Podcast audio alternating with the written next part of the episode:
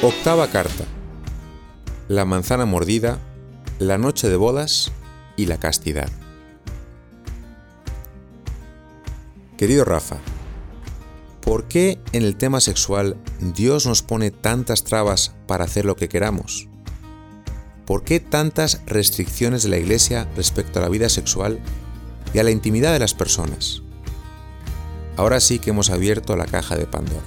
Para empezar, no sé si te has dado cuenta de que si creemos que Dios creó el mundo, también creó el sexo. Resulta que el primer enamorado del sexo es Dios.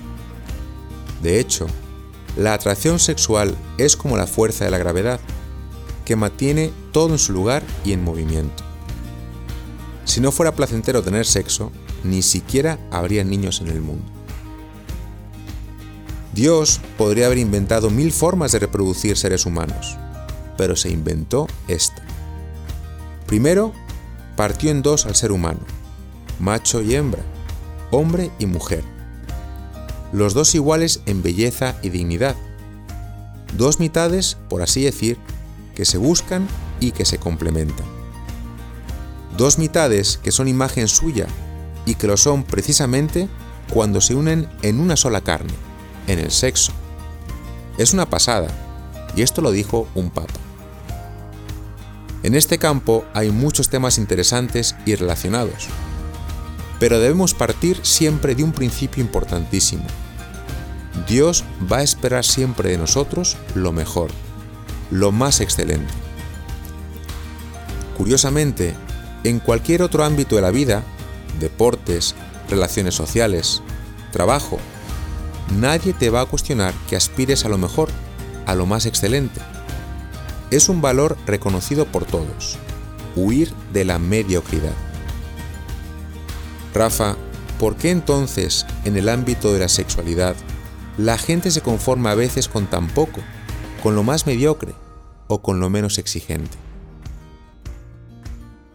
Hace unos meses me tocó participar en una de esas dinámicas de grupo que te hacen reflexionar un joven universitario que había tenido múltiples relaciones sexuales con mujeres desde los 16 años, agarró una manzana y pidió a los que estábamos ahí que la fuéramos pasando de mano en mano, dándole cada uno un mordisco. Cuando llegó a mis manos, había pasado por 23 personas y sinceramente no sabía ni por dónde agarrarla, ni mucho menos dónde hincarle el diente pero tuve que hacerlo. Y lo peor es que quedaban 10 personas detrás de mí. El experimento habla por sí mismo. Rafa, tu cuerpo y tu corazón son un poco como esa manzana, fresca, intacta, limpia. Su único dueño y destinatario debería ser la madre de tus hijos. Pero ¿qué pasa si dejas que la mordisquen una y otra vez ¿Qué le vas a dejar a tu esposa? Ella se merece lo más noble de tu parte. Pero padre, me dirás, ¿por qué Dios ha hecho al hombre fértil a los 15 años y le ha pedido esperar 10 o más años hasta poder casarse? Pues eso es un problema nuestro, no de Dios. Hemos hecho la vida tan complicada, tan sofisticada, que tenemos que tener una carrera, una casa, un coche y un millón de dólares en el banco para poder casarnos. Pero ¿quién ha dicho que Dios quería todo eso? ¿Por qué no pensar que Dios tenía pensado que el matrimonio fuera a los 16 años? De hecho, en la antigüedad la gente se casaba mucho antes. Pero somos expertos en complicarnos la vida y luego en echarle la culpa a Dios. En fin, no se trata de que Dios o la Iglesia quieran entrometerse en tu vida privada y condicionar lo más grande que tienes, que es tu libertad. Por más que sea incómodo hablar de esto, ni Dios ni la Iglesia van a claudicar de exigir de ti lo más noble, lo más excelente. O sea, que llegues a tu noche de bodas con una manzana intacta, fresca y jugosa para tu esposa. Pater, ¿Y qué pasa si ya no puedo ofrecerle a mi futura esposa una manzana, así como la que tú dices, jugosa, lavada, fresca y limpia? Pues Rafa, no pasa nada. Porque lo que le vas a presentar a tu esposa esa noche de bodas no es un trozo de carne, un cuerpo, sino un corazón. Y el corazón es el núcleo de tu persona. Ese corazón se equivoca, pero también se redime cada día. Lo importante es que ya desde hoy luches por ser dueño de ti mismo, por no dejarte llevar. Pero vayamos más en profundidad. No se trata de discutir ahora acerca de los motivos para permanecer virgen hasta el matrimonio, o de cómo eso ayuda a fortalecer el vínculo matrimonial, y de cómo prepara la pareja para enfrentar muchas más dificultades en la vida. Ese tema daría para un libro entero y ya hay muchos. Quiero que pienses en algo más importante. ¿Qué es la sexualidad? Es algo mucho más complejo que tener relaciones sexuales. La sexualidad es la capacidad que tú y yo tenemos de amar y sentirnos amados. Por más que uno experimente placer sexual, si no se siente amado, a la larga experimentará un gran vacío. Una prueba de esto es que hay muchísimas personas que tienen sexo con frecuencia y sin embargo no son felices, incluso dentro del matrimonio.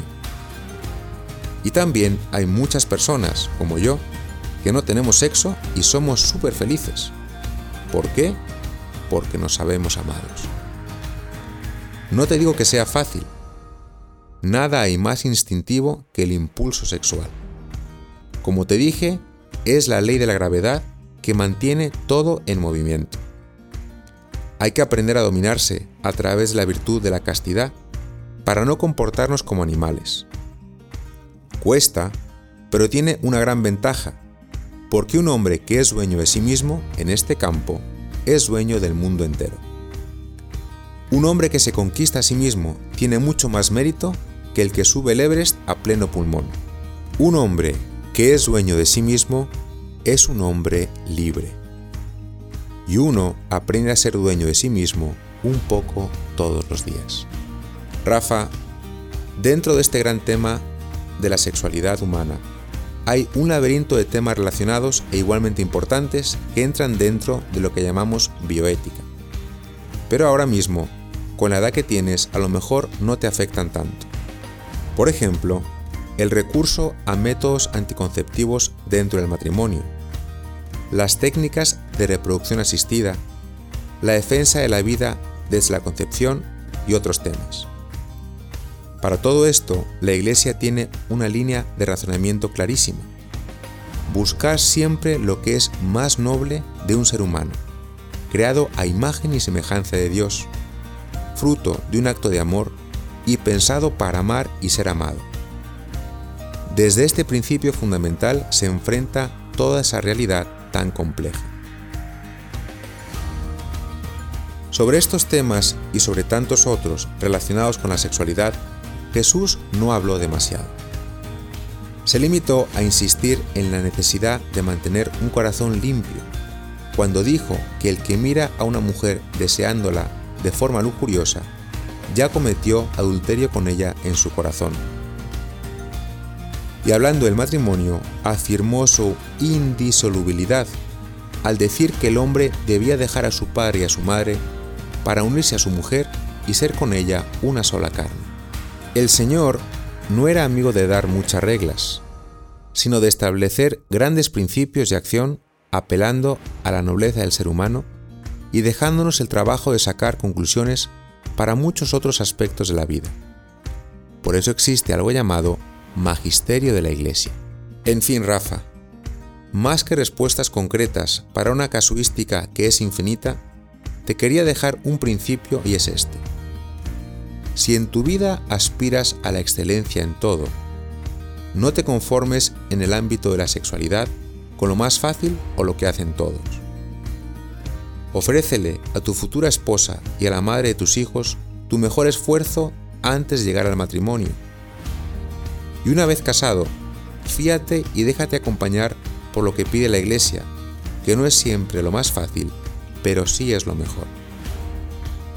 También aquí te quiero dejar algo de trabajo. No es para hacerlo ahora. Digamos que es una tarea a largo plazo. Cuando en el futuro sientas que está creciendo la relación con tu novia, que la cosa va en serio, te ayudará mucho un día invitarla a cenar y tener una conversación sobre temas como relaciones prematrimoniales, los hijos, el aborto, etc. Preguntarle cómo lo ve, qué es lo que busca, qué espera.